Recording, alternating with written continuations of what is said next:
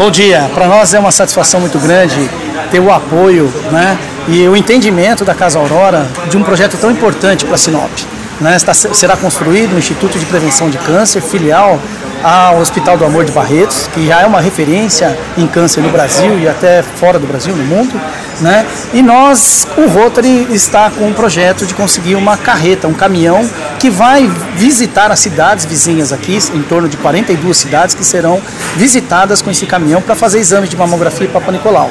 Nós precisamos juntar em torno de 2 milhões e meio e o Rotary Internacional também dará uma contrapartida desse montante todo.